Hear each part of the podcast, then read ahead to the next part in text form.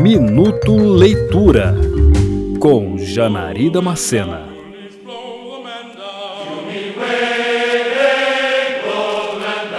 No dia 28 de fevereiro de 1955, oito tripulantes do Caldas, navio da Marinha da Colômbia, caíram nas águas do oceano durante o trajeto entre Mobile, nos Estados Unidos, e Cartagena, na Colômbia. A história que chegou foi a de que a tripulação do navio foi surpreendida por uma tempestade no Mar do Caribe e os oito marinheiros foram levados por gigantescas ondas. Mas a verdade é que não houve tempestade. O Caldas estava muito pesado por carregar escondido diversas mercadorias contrabandeadas dos Estados Unidos, o que era proibido.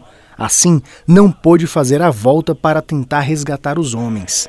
Toda essa história só foi realmente conhecida porque um dos marinheiros, Luiz Alexandre Velasco, conseguiu sobreviver por 10 dias à deriva no mar, em um bote sem comida e nem água.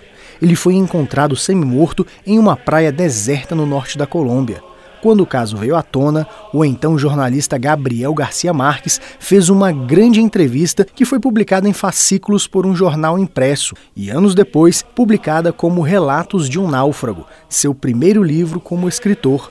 A narrativa vive e sagaz empregada por Garcia Marques nos faz praticamente ver cada desafio enfrentado pelo náufrago. Depois de realizar cerca de 20 entrevistas, com mais de 6 horas cada uma, o escritor conseguiu descrições muito bem detalhadas que puderam conduzir a entrevista de forma linear e de fácil compreensão. Com menos de 200 páginas, o livro de Marques demonstra toda sua habilidade narrativa para a produção de boas tramas, que neste caso foi a elucidação de um caso real. Anos mais tarde, toda essa sua destreza literária seria reconhecida com o Prêmio Nobel de Literatura.